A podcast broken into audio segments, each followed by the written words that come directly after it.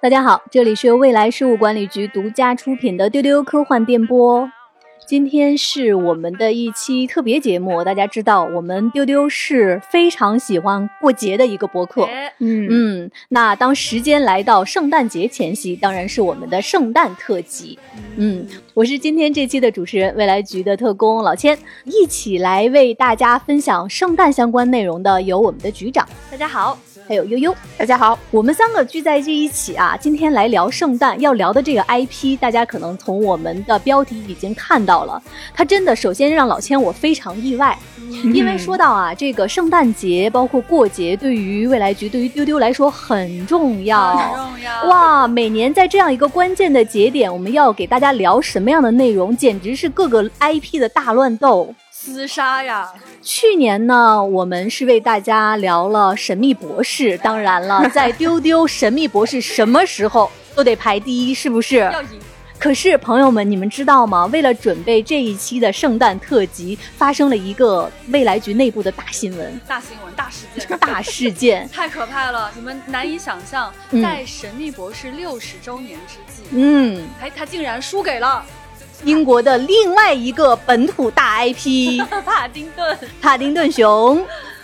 哎，没想到吧？连我自己都没想到，连我也没有想到。我跟局长两个神秘博士粉丝坐在这里，对，甚至倒戈了，你知道吗？甚至包括我这个未来局著名的帕丁顿熊爱好者，搞得措手不及。哎，没想到，哎，突然之间就得准备这一期了。嗯，那今天呢，我们就来给大家推荐我们三个都非常非常喜欢的一个作品《帕丁顿熊》，同时呢，它也是特别适合在圣诞节观看的一个作品。嗯嗯，在这个周末。末就是平安夜了嘛？你想跟朋友一起来分享一部作品来度过这个平安夜，我们会推荐《帕丁顿熊》。哎，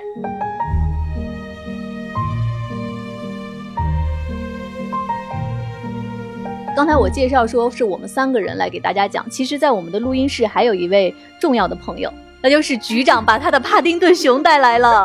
是的。就我真的太喜欢这个小熊了。平时呢，在我家沙发上主座上坐了两位哈，一位是博士熊，那就有一个熊，他们家出了十几任的博士。当然我那一只呢是小石，嗯，坐在他旁边呢就是这位帕丁顿了啊。这两个英国佬平时就陪我一起看电影啊、打游戏啊。对，帕丁顿真的是我无论看了多少次都一定会落泪的。嗯，我觉得这一点其实是非常难以做到。有些电影其实你看着看着，你可能情绪就特别的平稳，但是每次看到这个电影的时候，我就觉得我的内心是被填满了，就那种幸福的、温暖的海洋，逐渐、逐渐、逐渐、逐渐海平面上升，然后我就哭出来了。实在太感动，而且我就发现啊，我们的朋友小岛秀夫也非常喜欢帕丁顿。哎，要说他哪里露出很多呢？就是在小岛秀夫的微博和推特上露出很多。前段时间他不就去接近甜茶吗？我们心想，哎，他也很喜欢甜茶吗？结果不是，他就是跟人家要了一个帕丁顿熊，还是要签名的。就非常非常喜欢，而且最近呢，我觉得帕丁顿必须得重提的一个重要的原因是，就是帕丁顿的导演保罗金，他拍了最新的这一部《旺卡》，嗯，也就是威利旺卡的这个前传《查理和巧克力工厂》的前传。对，那出演德普这个角色的就是甜茶。嗯，我觉得这个电影在这个时刻让我深深的想起的就是这个小熊。我觉得这个导演哈，他就是把这个人已经调教成小熊的样子了。这个版本的威利旺卡一点都不是一个怪人，嗯，他就是一个可以从帽子里面掏出来各种甜食分享给大家，随时随地都在温暖大家的那个人。一看这不就是帕丁顿小熊吗？所以我觉得这个熊就是特别适合在这样的冬天出现，然后可以给你一杯热可可的那样的一个小熊。局长去看完旺卡之后。他的第一句评价是：“我爱帕丁顿熊。”对，可以相信 帕丁顿熊。对我当时就很懵，他是去看错了吗？看错了。基本上这个电影你可以认为啊，是一个人演的帕丁顿的外传。嗯，一个人形的自走小熊。哎。现在悠悠在说话的时候，我的眼前吧有点乱，因为今天悠悠的着装，她虽然没有带着帕丁顿熊，但是我可以把悠悠当成今天的一个帕丁顿熊。哎，嗯，全副武装来的。现在我是穿着一个蓝衣服，然后戴着一个红帽子。哎，那悠悠，你跟帕丁顿熊有没有什么样的情节和渊源？哦，是这样，因为我也前不久刚看了《旺卡》，所以我对局长刚才说的每一个字儿，我就完全同意就好了。现在马上是圣诞节了嘛，说到帕丁顿熊，我去年的圣诞平安夜是跟我的帕丁顿熊一起过的。哦，因为嗯去年的这个时候，大家都在各种不同程度的生病，在发烧或者在康复中，当时也没有出门。我晚上在想，哎呀，我今天平安夜要干个什么呢？我就抱着我的帕丁顿熊，然后做了一件在西方人的圣诞夜很传统的一件事，就是看了芭蕾舞《胡桃夹子》。哦，这个会在后面给大家分享。为什么我们也说这一天就是圣诞这一天也很适合跟帕丁顿一起过，因为这是他的两个生日之一。哦，嗯，为什么会这么说？我们等会儿给大家讲。嗯嗯。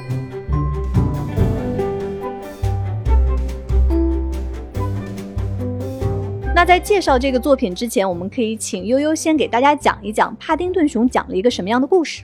这个故事是说，英国有一家人，他们姓布朗。有一天呢，他们在火车站遇见了一个小熊，这个小熊身上挂了一个纸条，上面写着“请照顾这只熊，谢谢”。这个小熊它是从秘鲁的雨林来的。那他的叔叔婶婶呢，曾经是和一个英国探险家成了好朋友，所以他们一家熊都会英语，呃，也知道很多英国的礼仪，啊，他们也知道英国人的生活方式。但是呢，叔叔不幸的去世了，婶婶年纪也大了，所以这个小熊就来到英国讨生活。呃，大家就看到他可怜巴巴的坐在火车站上，所以他就可怜巴巴的坐在这个火车站。那布朗一家人就用火车站的名字——伦敦帕丁顿站，给他取名叫帕丁顿，并且收养了他。这个帕丁顿他是一个非常有礼貌、很正直、善良的小熊，嗯，但是呢，他还不懂人类社会是怎么回事儿，所以就闹出了很多笑话。嗯那我们今天给大家着重分享的是帕丁顿熊的两部电影。那其实帕丁顿熊这个故事从上世纪五十年代诞生之后，它有它的故事书、有绘本、有动画，有很多的已经形成现在文化符号的标识的一些东西。如果即便你没有看过电影的话，相信你在很多地方都会看到这个戴着红色的礼帽。穿着蓝色大衣的一个光脚丫的小熊，它有时候会穿着惠灵顿雨靴。嗯，我们三个想了一下，为什么我们会如此喜欢这只小熊？嗯总结了一下，其实就是你在帕丁顿的故事里面可以看到的两个特点，嗯也是帕丁顿最能被大家记住的两个特点，嗯一个就是善良，一个就是有礼貌。哎哎，今天会着重为大家讲一讲，这是一个怎么善良和有礼貌的小熊。嗯，我想先问局长哈，你看这个两部电影看了那么多遍，每次看还都会哭，而且我也知道你还会哈哈大笑。嗯，对，毕竟是哈哈人嘛。嗯，你特别喜欢的它的一个特点或者细节是什么？啊这个小熊，就是他无论在一个什么样糟糕的环境里面，无论遇到了什么样的困难，他都相信好的事情会发生。嗯他相信人身上是有好的那一面，有善良的那一面的。嗯我最喜欢的他的一句台词是：“If you look for the good in people, you will always find it。”他的意思就是说呢，只要你愿意去寻找一个人身上的善良、嗯善意，你总是能够看得到的。嗯我觉得这句话实在太了不起了，因为很多时候我们都知道这个世界是有黑有白的，有糟糕的东西存在的，人性就是有恶意的。嗯但是如果你的目光只去寻找好的东西，你找的只有 good，那你一定会找到它的。我觉得小熊可能是一个哲学家，嗯当你想去得到一个东西的时候，只要你去找，你总会找得到。那你想得到的是恶还是善呢？嗯但是我后来看了越来越多遍，我就逐渐发现还有一层道理在这个里面，就是不一定是原本这个人身上就具备这种善意，他是被小熊看出来的，是被小熊带领找出来的，是因为有这样一个充满善意的小熊跟你有互动、有对话，他做了一些事，让你能够去释放自己的善意，他改变了你，让你变得越来越拥有善意。所以我觉得，在这样的冰天雪地里面，在你可能会感觉到恶意的时候，嗯你愿意去看他的话，你总是觉得内心特别的充盈。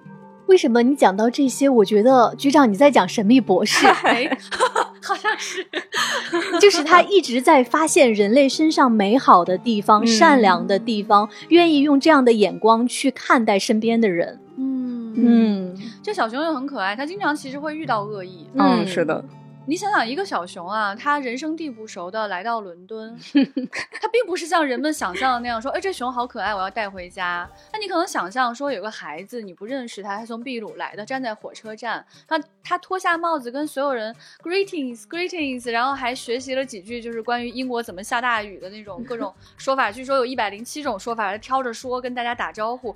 结果火车站的人行色匆匆，都把他撞倒了好几次，因为他很小只。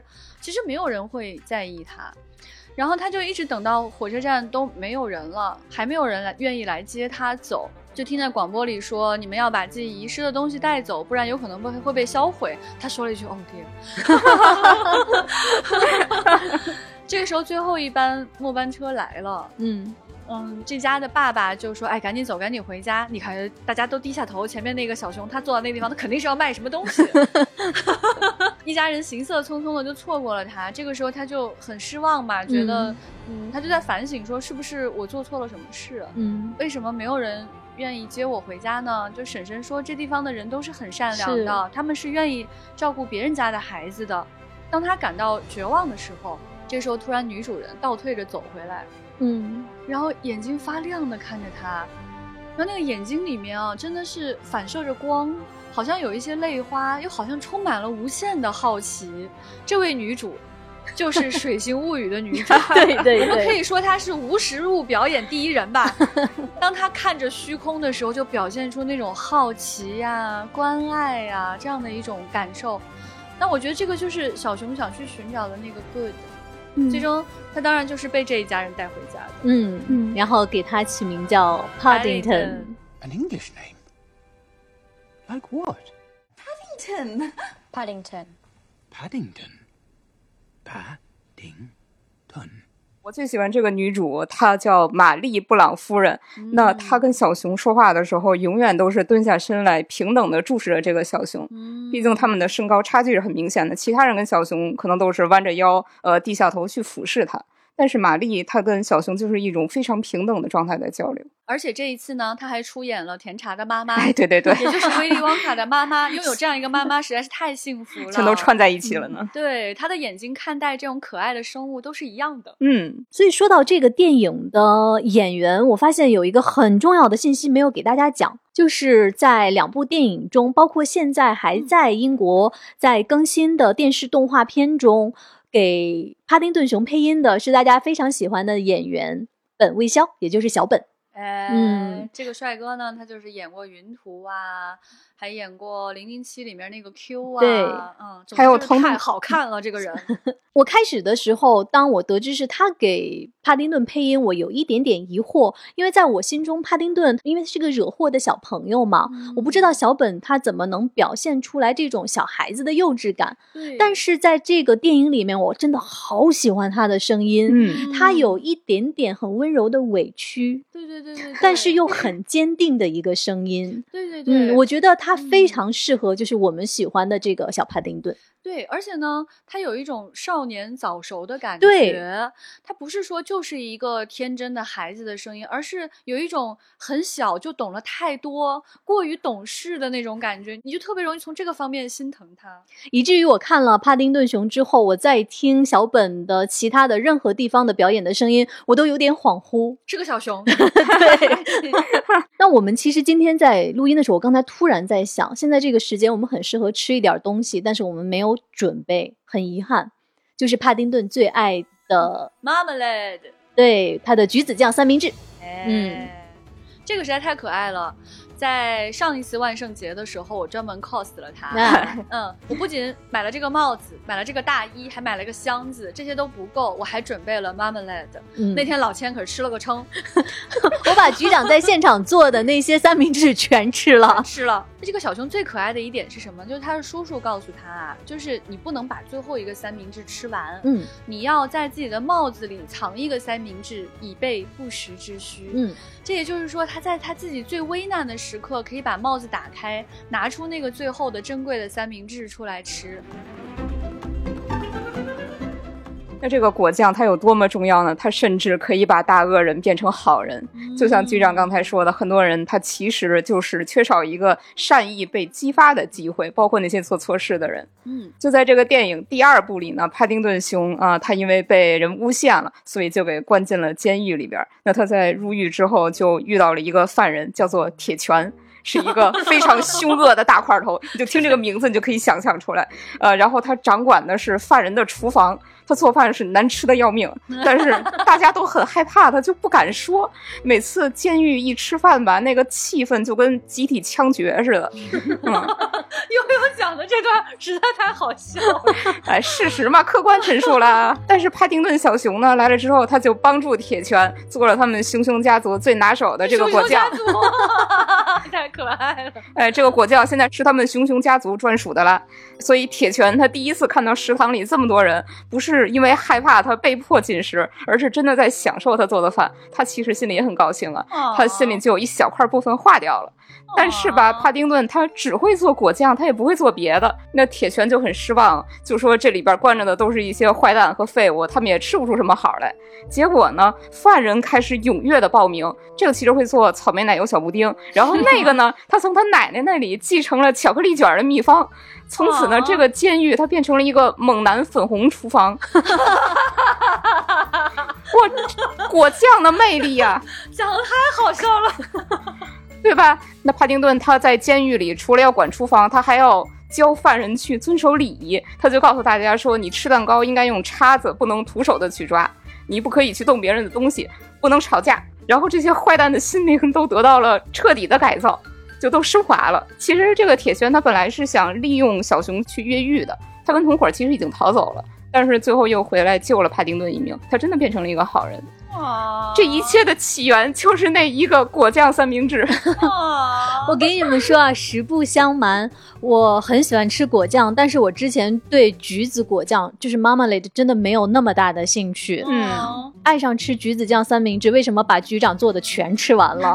真的是从我喜欢帕丁顿开始的，嗯呃，以至于我现在每次我早饭如果吃橘子酱三明治的话，我总觉得我在吃小熊的东西。啊！哎，不好意思，他老坐那儿看着你。对对对，嗯，其实就是这样，就是你吃一个东西，一定是看别人吃的很香，觉得特别 enjoy 这个东西。对，真的很好吃。我推荐大家，你去看了这个电影之后，一定会特别想尝一尝橘子酱三明治是什么味道，然后你会爱上它。对对对，嗯然后我给大家推荐宜家的那一款啊，它新鲜感非常强，而且它里面有还有一些橘子皮，嚼起来很有嚼劲。嗯，哎，对他们这里边是怎么做那个橘子酱的呢？就也是有详细的展示。呃，哎其实这个铁拳啊，他被帕丁顿的果酱征服了之后，他有点不知所措，他就说：“我这双手不太适合做饭，就是用来打人的。”但是帕丁顿说：“你发现没有？其实你很适合挤橙汁儿。”哎哎，这个铁拳他就发现了新大陆，他开始徒手的流水线作业，变成了一个无情的榨果汁儿的机器。哎哎，我们就看他是怎么榨的呢？就是一定要用手把这个果汁儿全都给捏出来，然后把果皮也加进去。哎，嗯是的，是的，它这个精髓就是要有这种新鲜的果皮，哎而这个果皮做饭呢，也不是他们独创，咱中国也有，而且还能做成陈皮，就一个意思。它其实提供了一种新鲜感和一种咀嚼感。嗯，而且这个皮应该是需要切碎的。就是这里边帕丁顿他有教铁拳去切水果，切那个果皮，结果他发现铁拳的刀工特别好。嗯他为什么刀工好，咱也不敢问。啊那个好笑但总之啊，这些技能它一旦放到了一个合适的位置，就变成了闪闪发光的优点。哦嗯，这些都是小帕丁顿熊激发出来的呢。哎，你看看。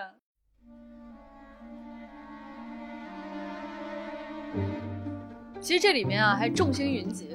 哎对，嗯，众星云集。他除了说他那个爸爸是那个呃唐顿庄园的对，老爷 Lord 的哎扮演者就是休伯纳维尔。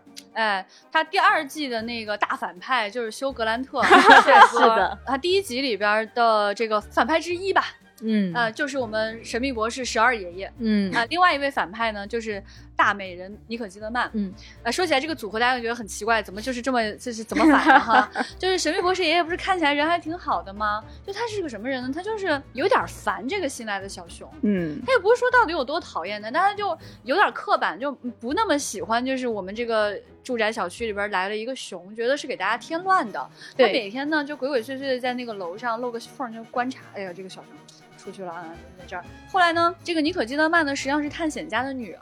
她为什么想抓小熊呢？就是因为父亲当时拒绝把小熊做成标本，他认为这是一种有智慧的生物，所以他不愿意对他们下毒手，因此他们家就没落了，因此他的名誉就受到了这个损害。女儿呢就一直觉得说有一天一定要就是反转这一切，所以希望抓住这个小熊，所以他就去找当时的这个当地的这个邻居，也就是我们的十二爷爷来给他帮忙。这个人呢很有意思，前面一直表现出对这个小熊的各种厌恶和讨厌，但直到尼可基德曼抓住他之后，他突然意识到说：“你不是说要把他送回去吗？不是说他应该去秘鲁吗？”尼可基德曼说：“当然不是这样子了，我要把他送进博物馆里面。”那爷爷说：“那不行，那这样是太野蛮了，我觉得你这样是不对的。”然后呢，很好笑，他就跑到电话亭里面去，布朗家打电话说：“哎，我是那个谁谁谁，他夹着自己的嗓子，他说啊，Miss Curry，他说不是，我是 Mr. Burry。”然后他们全家人说：“啊，Miss Curry 给我们打电话，他声音听起来很奇怪。”他就把这个重要的线索告诉了布朗家，然后布朗家才能够去把小熊救出来，所以他其实实现了这个剧情的重大的反转。你就发现说啊，他其实并不是什么坏人，他只是有点烦他，他并不是觉得说这个小熊应该得到什么惩罚啊什么。对，他在那一刻释放出来的巨大的善意，是的。让这个小熊最终是得救了。我在看这个电影的时候，还有一个点觉得很过瘾，就是它也被称为是伦敦的风光片嘛。嗯像在第一部的时候，他被布朗先生一家从帕丁顿车站带出来，上了车，一路上看到伦敦的夜景。嗯然后在第二部也有一个很重要的一个道具的线索，就是他想送给婶婶的一个立体书，叫《伦敦十二景》。对哇，那本书我可太想拥有了！嗯那个立体书实在是太好看了，包括在第二部里面，它也呈现了像圣保罗大教堂啊这些伦敦的地标建筑，我觉得非常好看。我觉得小熊会选一本书送给婶婶，是我特别感动的一件嗯事情。嗯因为其实他有很多很多东西可以送给他的婶婶，嗯比如像伦敦的有那么多丰富的物质，包括他去这个古董店挑礼物的时候，这个爷爷也跟他讲啊，你可以送滑冰鞋，你可以送这个玩具猴子啊，等等等等，还有各种帽子啊什么。最终他真的是被那本书彻底的吸引。嗯那个书当时一打开那个瞬间啊，这个建筑物突然跳起来那种感觉就，哇，太迷人。了。他就想象自己走到了那个纸做的船上，然后在这个船上呢，婶婶就跟大家就站站在那些纸人儿当中，婶婶就嗯拿下了帽子跟大家打招呼，然后听到嗯人群欢呼的声音，小熊就在地面上穿过那些纸做的小人儿，不停的向前跑啊跑啊跑啊去接他的婶婶，然后他们俩就拥抱在了一起。他就跟婶婶说：“这就是伦敦啊！”婶婶说：“我可什么都想看看。”他们就走进了地铁。这个时候，这书就翻页，然后他们就从下一页地铁出口走出来。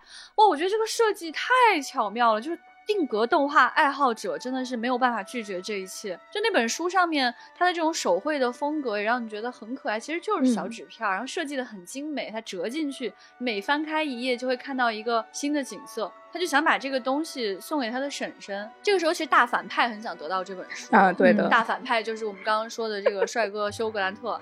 他为什么能得到这本书呢？因为这本书里藏着宝藏的秘密。对，那这个反派他其实想得到的是金钱，但对于小熊来说，那本美妙的纸质的，其实没有太多金钱意义的书，是他觉得最宝贵、最宝贵的礼物。而且他认为呢，就他为了这本独一无二的古董书去打工。去赚钱是一件非常值得的事情，对对他来说，这个对价就是正确的。那正常人就会觉得说，我做了那么多事，就为了一本旧的纸书，嗯肯定是不值得的，几千嗯块钱呢。但小熊就为此去什么理发店打工啊，给人家擦擦玻璃璃呀、当然也是惹出了很多的麻烦。可是小熊从来都没有觉得说这本书不值钱，对，从来没有怀疑过说自己要付出这么多努力去得到那本书。那这个就是反派一开始不能理解的事情。嗯。嗯，对，为什么我说到这个书让我觉得也非常非常感动？是因为刚才说到他的 Lucy 婶婶，是因为年纪大了，他不能和小熊一起坐船来英国。那其实对于帕丁顿来说，婶婶因为年纪大，不能和他分享，不能去看他自己能够看到的这些美景，是他的遗憾。所以他想把他的经历送给婶婶，所以说他才想送给婶婶这本立体书。我觉得这个比送给一个物质上的一个东西，其实更让人感动。我的经历，我想分享给你，嗯我希望你跟我一起在。所以最后婶婶出现的时候，哦每次看到那里都哭。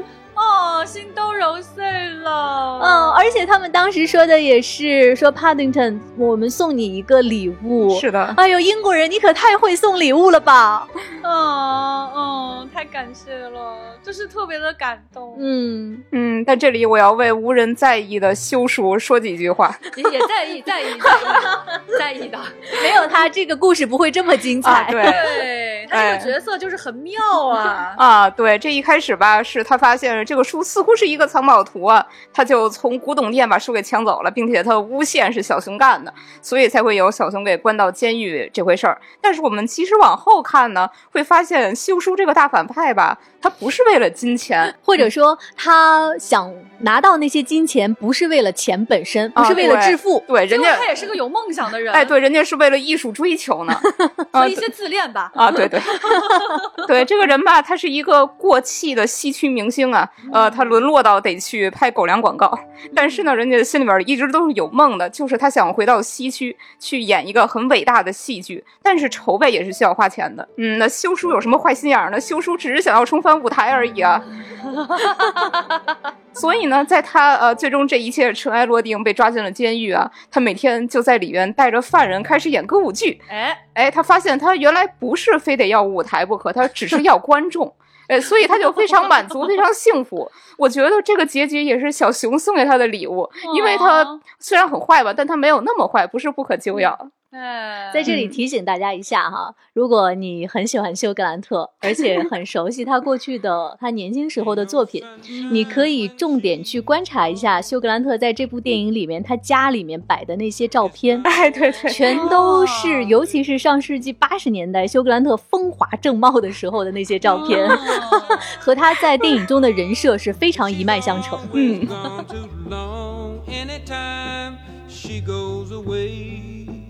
我们刚才说的是帕丁顿很打动大家的他的善良的这个特征。当时 Lucy 婶婶送帕丁顿上船去英国的时候，对他的交代是：你要善良，你要有礼貌。嗯，他真的是很听婶婶的话，嗯做到了这两点。所以大家现在想到这个小帕丁顿熊，很多时候都会想到啊，是个有礼貌的小熊。对，在这个作品里面，他真的好多细节、好多情节特别动人的，就是有礼貌。嗯。嗯，要说到有礼貌，我觉得印象最深刻就是他会摘帽子行礼这件事嗯情。对就你觉得他全身什么都没有穿，但是他戴了一个帽子，你就觉得他人五人六的。特别老派的英国绅士。嗯，对，然后他摘下了帽子之后，他要么抬起来，嗯他要么是转一下，然后来行这个 greetings，就是你觉得说，哎呦，这个小熊可真懂事儿呀！而且他伴随着他就摘帽行礼的时候，他往往会谈论天气，对，因为这个探险家给他们留下了一个唱片，这个唱片一天天教他们英语，都教的是这个下雨怎么说，对，各种各样下小雨、下大雨、下瓢泼大雨，嗯、对他，比如他就说这个像天气很适合鸭子，这是其中的一种说法。他学习他熟练掌握了每一种说法，嗯嗯，所以呢，当他每一次向别人致意的时候，总是能说出关于天气的一个词语，你就觉得这个孩子真是太可爱、太懂事儿了。对，以及他的语言的知识结构还停留在十九世纪末二十世纪初。对对对对对，是这样。上世纪的语言体系，就特别的老派。特别可爱的一点是什么？就刚刚有讲到说他在车站一下来就特别想跟别人行礼，但是其实没有人理他。嗯，城市里面第一个向他行礼的人是谁呢？就是他在坐车的时候，他看见路边有一个爷爷，这个爷爷正在喝酒，嗯，就在瓢泼大雨当中啊，他在在一个屋檐下，在室外那样一个环境当中，就举起酒杯向这个车中的小熊致意。小熊看到有人跟他行礼，可来劲了，终于有人跟我，我我找着机会，刚摘下帽子跟他行礼。他们刚刚告诉我这个人是谁，更加重了我的感动。就是《帕丁顿熊》这个作品的原作者迈克尔·邦德先生。哦，嗯，是他本人。这个才是真正的顶级穿书，好吗？太可爱了。只有这样的爷爷才会在城市当中跟车里的小熊相比。嗯，他保持着非常老派的，甚至你可以说是很古老和珍贵的一些礼仪。嗯。嗯说到这老派，我就想起我最喜欢的里边一个角色，就是他们经常去的那家古董店的老板。他是谁呢？嗯也是一个老熟人，就是《哈利波特》里的斯拉格霍恩教授演的。嗯哎，他对小熊的称呼就是特别的老派，管他叫做 Young Gentleman。嗯，就小熊第一次到他的店里面，他就打招呼说：“你是那一位拥有迷人帽子的年轻的先生吗？”啊，对。后来小熊呢被诬陷说抢了他的古董店，他就上法庭作证说：“我不相信年轻的布朗先生会抢劫我的店。”就是这这个老爷爷的语言结构跟帕丁顿是一样的，所以他们俩成了好朋友。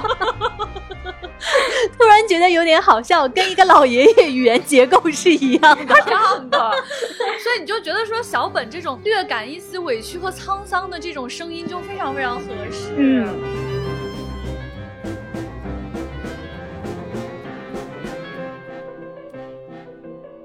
其实我觉得最动人的就是这个老爷爷，他不会因为帕丁顿是熊，而且他年纪很小就另眼相待。就在他眼里，帕丁顿是有一个独立的熊格的。哎，嗯我对于这个有礼貌的感受，就是像悠悠刚才说到的这个细节，除了一些行为上的、礼仪上的文明，你们发现了吗？就是在这个城市里面。所有的人，即便是那些在站台上行色匆匆不打招呼的人，他们不会因为身边有一只小熊，嗯一只熊，嗯会觉得有大惊小怪，会对他嗯指指点点。嗯嗯，就不会用一些排挤的眼光或者是语言去对待一个跟自己不一样的人。嗯，所以我觉得在这个作品里面，我感受到的那种礼貌是特别顾及对方的感受。嗯，我觉得这个才是真正的有礼貌。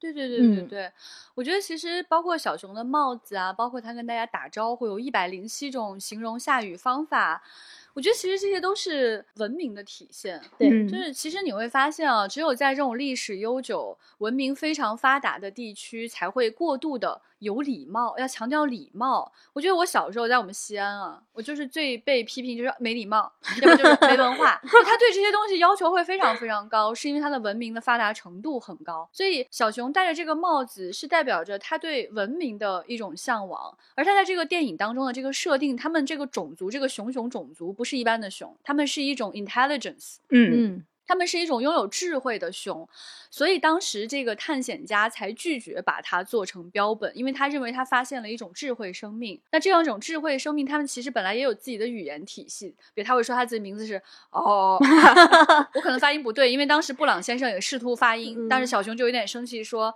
That's extremely rude。What's your name? Hmm? My name is. You try it.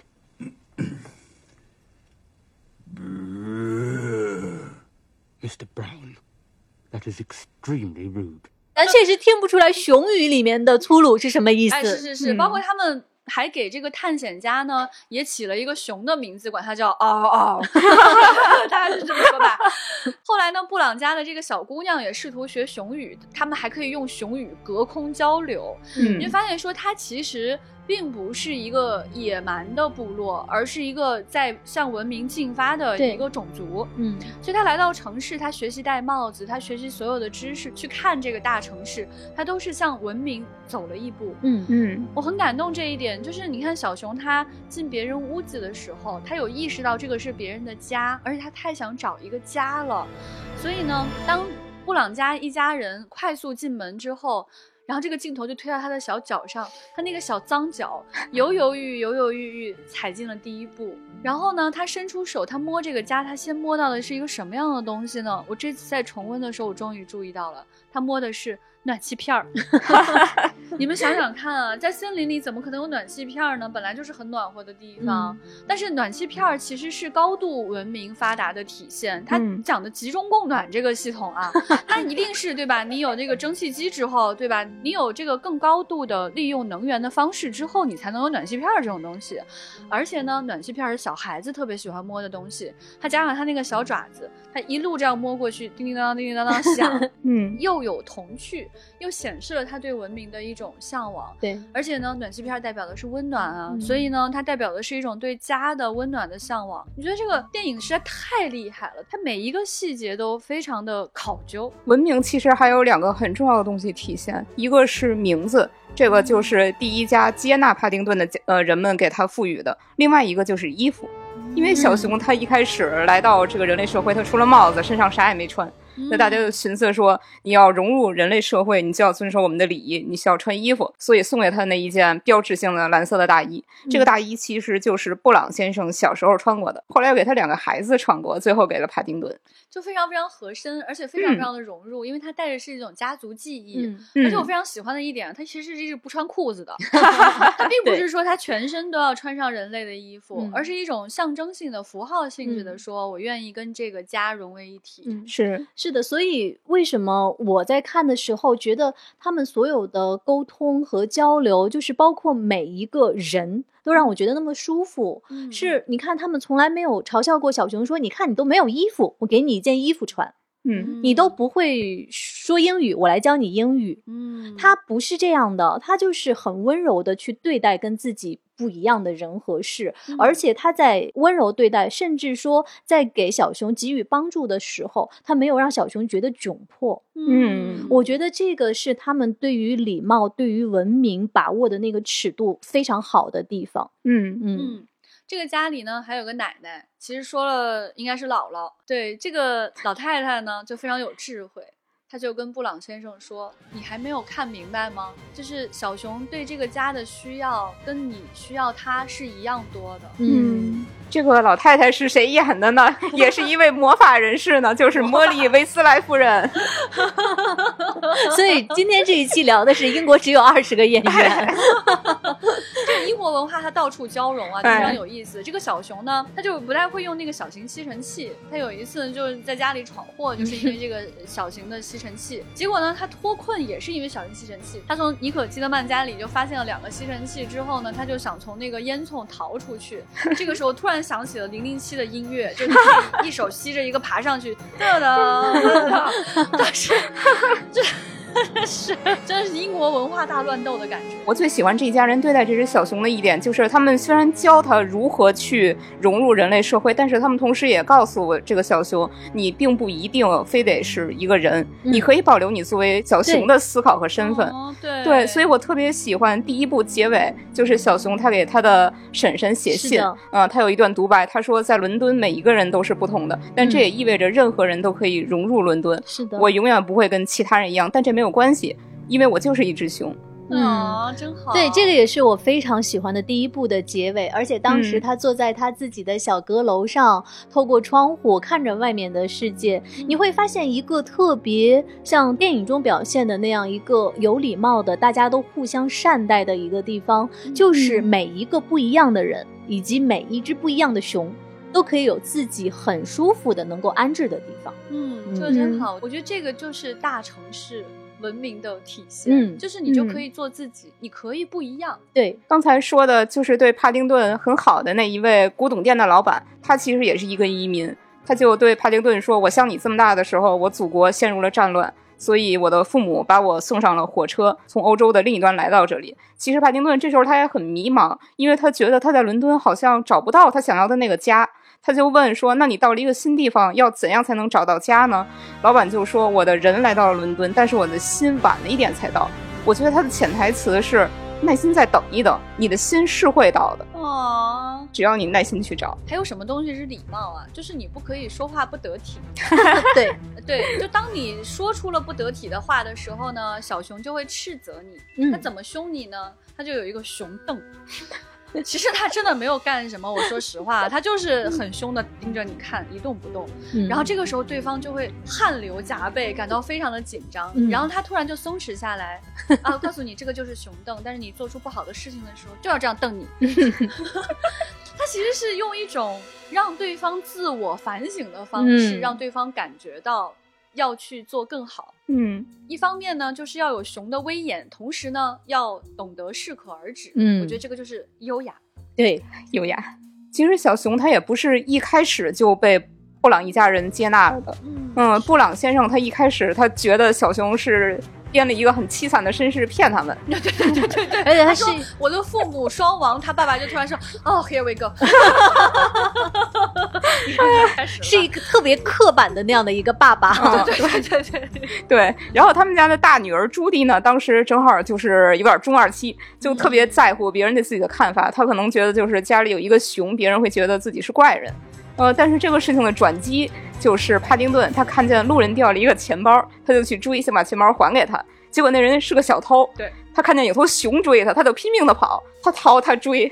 他们鸡飞狗跳的追了大半个伦敦城，最后帕丁顿就一把子把那个人给撂倒了，说我是来给还给你钱包的。哎，你身上怎么有这么多钱包？这个警察闻风而至，突然抓捕了这个小偷。哎，对，然后帕丁顿他作为一个小熊警察在伦敦出名了，这样一来大家才都接纳了他，就是看到他的内心是善良的，他是一个很好的小熊。刚好那个瞬间呢，就是朱迪和他的全班同学在楼上看到了这个小熊抓捕的全过程，哎，对对，全班同学都站起来鼓掌，结果这个小熊。摘了帽子就喊朱迪，就太有面子了。这个小熊你认识啊？对，所以那天朱迪就给帕丁顿道歉，说因为自己刚转到一个新学校，就他非常害怕融不进同学里去。帕丁顿就告诉他说，我们来到一个新地方都很不容易。我觉得能够共情也是一种礼貌。对，其实帕丁顿花了一些时间去融入的。嗯他会给婶婶写信，觉得这里可能还不是一个家，他们有可能把我送到一个不叫孤儿院的地方去。嗯，他们可能要赶我走。他每次写信的时候，就那个窗外下着雨，那个凄惨哦哦，你的心都碎了。但后来慢慢慢慢的，他就在这个家里找到了自己的位置，他也不要用人家的牙刷去刷耳朵了，他也知道洗澡是怎么回事儿了。嗯 然后可以跟全家人一起玩儿，可以跟朱棣交朋友，让朱棣意识到说，我妈妈挺怪，但我也是挺怪，我们全家都挺奇怪的，那又怎么样呢？然后他又跟他们家儿子一起坐什么小火车呀，玩小火箭呀，就玩特别能玩到一起去，就是把这一家人最善良、最好奇、最美的那一面给带出来了。嗯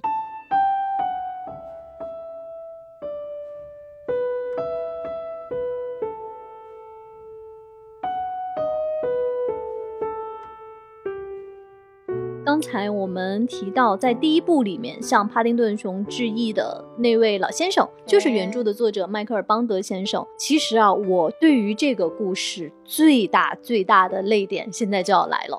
嗯我们刚才介绍说，帕丁顿他是标志性是戴着一个红色的礼帽，穿着蓝色的大衣，脖子上挂了一个小牌儿，这个牌儿上用英语写着“请照顾好这只小熊，谢谢”。对，还有一个谢谢的，嗯，还有一个谢谢，这个是他从秘鲁启程踏上去伦敦的船的时候，他的 Lucy 婶婶系在他脖子上的。那为什么会有嗯？然后 Lucy 婶婶告诉他说，说那个城市的人啊，那个国家的人很善良，他们曾经在历史上经历过很大的不幸。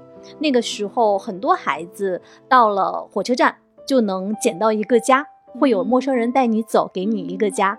他为什么会这么说呢？其实是源自一段英国的真实的历史。那其实，在二战的时候，当时德国对英国的城市来进行了轰炸。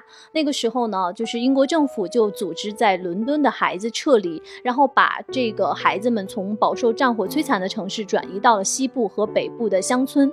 当时在伦敦，就是年龄五到十五岁的孩子们拎着自己的小行李箱，所以帕丁顿他手里就是拎着一个箱子的。他们当时在火车站集合，然后当时每个孩子的身上都挂了一个牌子，这个牌子上就是他们的父母写的他们的个人信息以及一些恳请的话语。就像 Lucy 婶婶写的，请照顾好这只小熊，谢谢。当时这些撤离的孩子，他们坐上火车之后，他们并不知道自己要去哪里，不知道自己会被转移到哪里。到了乡村的站台上呢，就会有当时乡村的那些人，他们也是在站台上集合，然后会把这些孩子们一个一个领走，接到自己的家里面。然后一起生活，在战争缓和之后呢，孩子们就陆续回到了大城市的家里面。根据史料的记载，在整个第二次世界大战期间，仅仅伦敦一个城市就向他们外地的乡村撤离了六十六万的儿童。其实说到这个情节，大家可能比如说在伦敦一家人里面，嗯就会有这样的一个情节。当时小小的雷蒙布里格就是离开了父母，去到了乡村。而且如果你看过一个英剧叫《战火家园》，然后也有这样的一个情节。我记得在那个作品里面，是一个盲人的女孩被几位善良的阿姨领回了家。所以，我们的原作者迈克尔·邦德先生在写这个故事的时候，就是把二战的这样真实的经历。这样的一些元素给到了小熊的身上，它其实嗯。是一个、从本质上来说，它是一个非常需要帮助的、举目无亲的，需要你给他一个家的一个他乡的外来者。嗯，嗯，我特别喜欢的古董店老板，他其实就是有原型的，对，他是邦德的一个经纪人。这个人本来要成为法官，但他是德国犹太人，所以他在二战期间，他的所有家当就在一个手提箱里，拿着这个手提箱来到了英国。嗯所以他的这个角色对帕丁顿是非常好的，因为他们同为移民。嗯、那在邦德的原作里边，这位古董店的老板，他其实是帮助帕丁顿融入人类社会的那个人。所以你想一想，我们刚才讲到的关于所有人性中美好和善良的部分，你说人和人之间是给予多大的善意，可以在陌生的站台上被一个陌生人带着回家，给他一段温暖的远离战火的时光。然后再把他送回到他的父母身边。所以我觉得这个是这部作品里面非常非常动人的一个地方，就是对外来者给予最大的温柔的对待，接纳他的不同。而且婶婶把他送出去的时候，也是有巨大的信心才行。是的，那张嗯卡片上真的就是歪歪扭扭的写了几行字，那个 Thank you 都有点写不下，是写在最 下面的。对，真的就这两行字，他就相信这个小熊在伦敦一定可以找到一个家。嗯，而婶婶就走的时候就会跟他说：“你你要相信他们是愿意把别人家的孩子视如己出的。”是。的，然后小熊就这样踏上了旅程，他那箱子里倒也没什么东西，就是一箱子果酱，路上就给吃完了。是的，到了那儿就饥寒交迫了，就已经只剩下帽子里的三明治了。而且我当时看到第一部他在帕丁顿火车站下车，当时没有人领他走的时候，他在心里默默地对婶婶说：“婶婶，伦敦变了，这里面的人不能在火车站捡一个家了。哦，我的天哪！哦然后这里面我觉得第一部的这个细节做得非常非常好，就是当时很孤独的帕丁顿坐在那个火车站的失物招领处前面，lost and 哦 found，然后当时那个失物招领处的 found 那个字牌坏了，他的身后只有 lost。所以，当帕丁顿很独自的坐在那儿，他就像一个被遗弃的一个物品，没有人给他家，没有人带他走。而这个时候，当布朗先生一家出现在他面前，要领他走的时候，大家注意一下，后面那个 found 亮起来了。哇，哦，我要再看一遍。我要再看一遍。哦，我当时看到那里，我真的觉得太感动了。为什么我看到 Lost and Found 这个地方，我会觉得那么动人？就是可能我们好多人都是生活在他乡的外来者，嗯，比如说马上就是圣诞节了，嗯可能是在很多的人群中的热闹中，你就是被落下的那个人。嗯，但是在这个电影里面，我们看到了一种可能性，就是那种你的孤单、你的需要被呵护的地方，会有一种巨大的温柔的善意来对待你。当你坐在失物招领处，可能真的有人就是愿意给你一个家，带你走。嗯，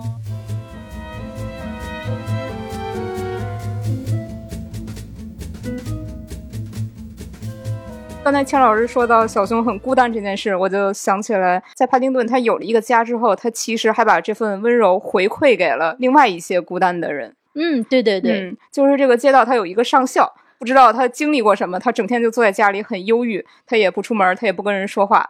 那帕丁顿他要打工擦玻璃去赚钱嘛，就问他要不要擦玻璃，这个上校就拒绝了。他正在家里边继续的 emo，忽然他的窗户渐渐的透出光来，这个屋子就变得明亮了起来。哦，嗯，他从窗户往外看，正好他跟窗外一个管理报亭的女士目光对上了。哎，这个赖，哦这个爱情来了，挡都挡不住。那这个窗户是怎么亮起来的呢？是我们的小胖熊 在给它擦玻璃。小熊擦玻璃实在太可爱了，嗯它就比较笨拙嘛，毕竟是个熊，但它就会用全身的毛去给你擦，就觉得 又好笑又有点脏又有点合理。有点合理。对，总之遇到困难的人，帕丁顿永远是会伸手拉他们一把的，因为他自己就是曾经被拉一把的那个人。其实我们真的没有必要说相信人之初性本善，我觉得我更相信的是不要去挑战人的恶意，嗯，而是说站在小熊的角度，用善意的目光去看别人，这个世界就会变得更好。嗯，因为这个善这件事情就是要有一个起点的，嗯只要你愿意做那个起点，它就像多米诺骨牌一样，它就会越来越充满善意。嗯所以这也是每次看这个电影有一种很充电的感觉，就嗯它会给你第一步的善意。是布朗先生也是啊，就他年轻的时候是一个嬉皮士，是一个 机车党。机车党对对哎对对，结果老太太就说你你不要小看你们的爸爸，哎爸爸他并不是一直直都是这么保守一个人。对，因为他的孩子们就有时候就抱怨说爸爸很古板，然后但是这个太太就说你要给你们的爸爸一个机会，他会给你们惊喜的。所以两部电影的结尾都是布朗先生大展神威，勇救小熊。对，这个布朗太太呢，其实是一个画家，嗯她中间有地方卡壳，就是想不到自己的大英雄应该长什么样。到后来发现自己老公就是大英雄哎，真是不错。因为他特别勇敢的，哎，爬到那个高处去救小熊，而且可能因为他是一个风头师啊，他口才特别的好。好几次 面对坏人的那个关键时刻，布朗先生他会发表一个慷慨激昂的演讲。哎，对，他就说，虽然帕丁顿来自地球的另一端，他还是一个不同的物种，但是这不重要，我们爱他，他是我们的家人。他又对皮卡叔叔说，呃，你从看帕丁顿第一眼起就对他有偏见，但是帕丁顿跟你是不一样的，他会在我们身上寻找善良的念头，而且总能找到。所以他走到哪儿都有朋友，只要有帕丁顿在，我们这条街道就是一个幸福的地方。哦，你看到帕丁顿把他们那个社区确实打造成了一个幸福家哎园。对对对对，每天早上要做很多事儿，就是一起自行车上路，然后提醒别人有没有带钥匙。对哎呦，就还挺希望我们社区有一帕丁顿。领导呃，就社区的好邻里。哎，哎，其实他我觉得他这个创作是一件很微妙、很微妙的事情。嗯，我们谈论了这么多，就是想形容他真的很可爱，而他并不是说仅仅是表面上那种很 cute。长得可爱这种嗯可爱，它是在不同的环境下给出不同的反馈，才会让你觉得它很可爱。你。有时候会去想说，这么可爱一个小熊，为什么还会有人不愿意把它领回家呢？我觉得这就是作者创作的一个妙处。他拿捏的刚刚好，就是不会让这个东西看起来不像现实世界。嗯他讲的什么呢？就讲这个小熊真的是闯祸王啊！你要把它带回家，真的是心里要越过一个门槛啊。当这个布朗一家想带他去吃饭的时候，他就把桌子抖了个乱七八糟啊，什么东西这个果酱又挤出去了，全身身上的毛又沾着这个蛋糕，吃相呢也谈不上好看，就是小熊那样二二狼吞虎咽，还一顿饭没吃完，全身都是蛋糕上面。你这个时候你焦不焦虑呢？你要不要把他带回家呢？那布朗先生就是风险家啊，他刚一带回家，他就开始打电话说，哎，我需要再次投保哈，因为我们家来了一个小熊。哎，对对，那他这个投保这个电话还没有打完，他家就已经被小熊掀翻天了。在家里呢，就跟这个淋浴喷头搏斗，啊、这个手拿着这个马桶盖，当然是被他卸下来的。这个另外一只手呢，就去搏斗那个因为喷水而像蛇形一样 在扭动的这个淋浴喷头。他还觉得你们伦敦人太奇怪了，外面都还下大雨，家里还有个小型下雨装置。很快他就把这个淋浴间已经积满了水。布朗先生打开门的那一个瞬间，他就骑着这个浴缸从家里的旋转楼梯上直冲而下，把家里全部都淹了。那一段我觉得他捏他的是《闪灵 》，就是那那个门一打开，然后那个呃那个卫生间的水就像瀑布一样的呃哗的就涌了出来，就很像《闪灵》里边呃那个血雨的那一段。所以实际上，这样的一只小熊，你真的愿意带回家去养吗？你真的愿意让它成为你的朋友？你真的愿意让他在你的社区吗？你害怕怕他走过来给你闯祸呢？你心里是有一点点害怕的，你其实是有风险的。所以面对这样一个外来者，你有没有可能采取善意？才是考验你心灵的时刻。我想来想去，觉得这个作者把这个小熊的这种闯祸和这种天真可爱和有礼貌拿捏的就是刚刚好，嗯哪里多一分，哪里少一分都不够可爱。嗯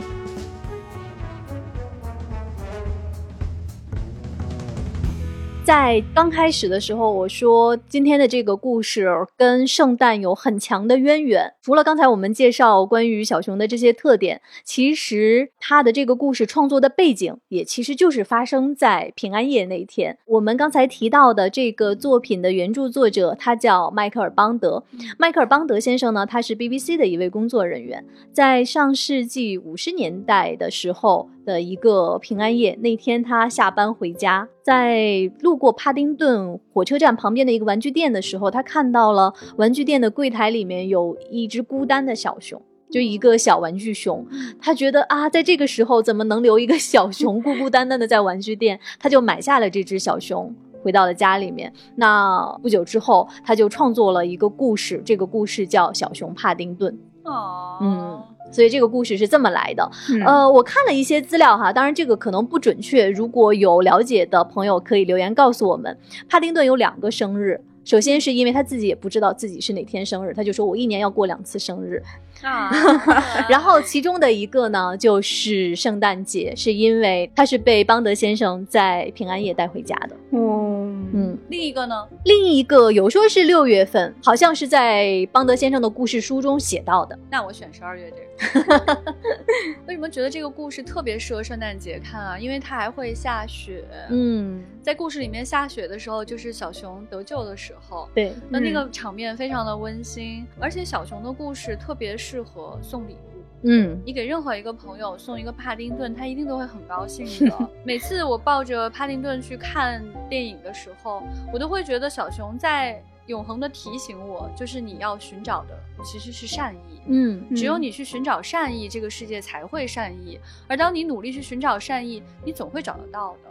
哦，局长说到这里，我要今天在丢丢里面再感谢一下悠悠，啊在我的工位的桌子上面，我有一个很小的一个啊帕丁顿熊。啊然后它还是在一个小小的铁皮盒子里面，特别小，像巴掌那么大。对，当时是悠悠给送给我的，而且我毫无防备。有一天，悠悠突然走到我的面前，伸出他的手说：“千老师，这个给你。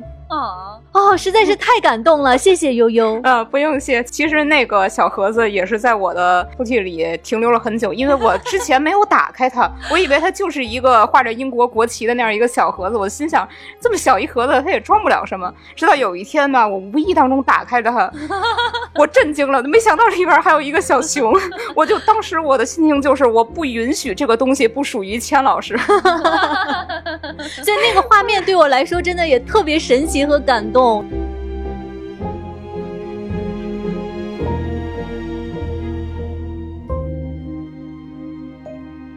这个片子就非常适合你和朋友和家人一起 看。对，哎，对小熊出来的时候，你就一起哦哦，而且它没有任何尴尬的画面，没有任何令你觉得不适的东西，嗯，所以你全程跟朋友一起看完，你们也会拥有一个共同的美好的回忆。对我跟局长，我们俩就一起跟前辈船长李不称他们一起看过。我们俩就是全程，我们不允许身边没有看过的人错过任何一个好笑的细节。就你看看这个，你看看那个，对对对，我跟局长同时，我们俩还在哈哈大笑，什么都不耽误。对，不耽误。嗯，它完全可以形成一种家庭式的评论音轨。对对对。Paddington, Paddington Bear, Paddington.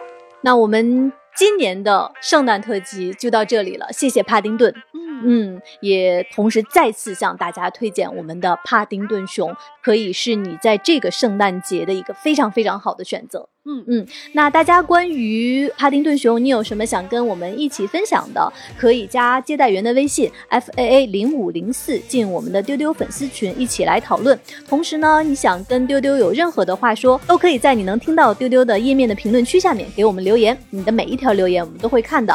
那祝大家圣诞快乐！今天节目就是这样，拜拜。拜拜。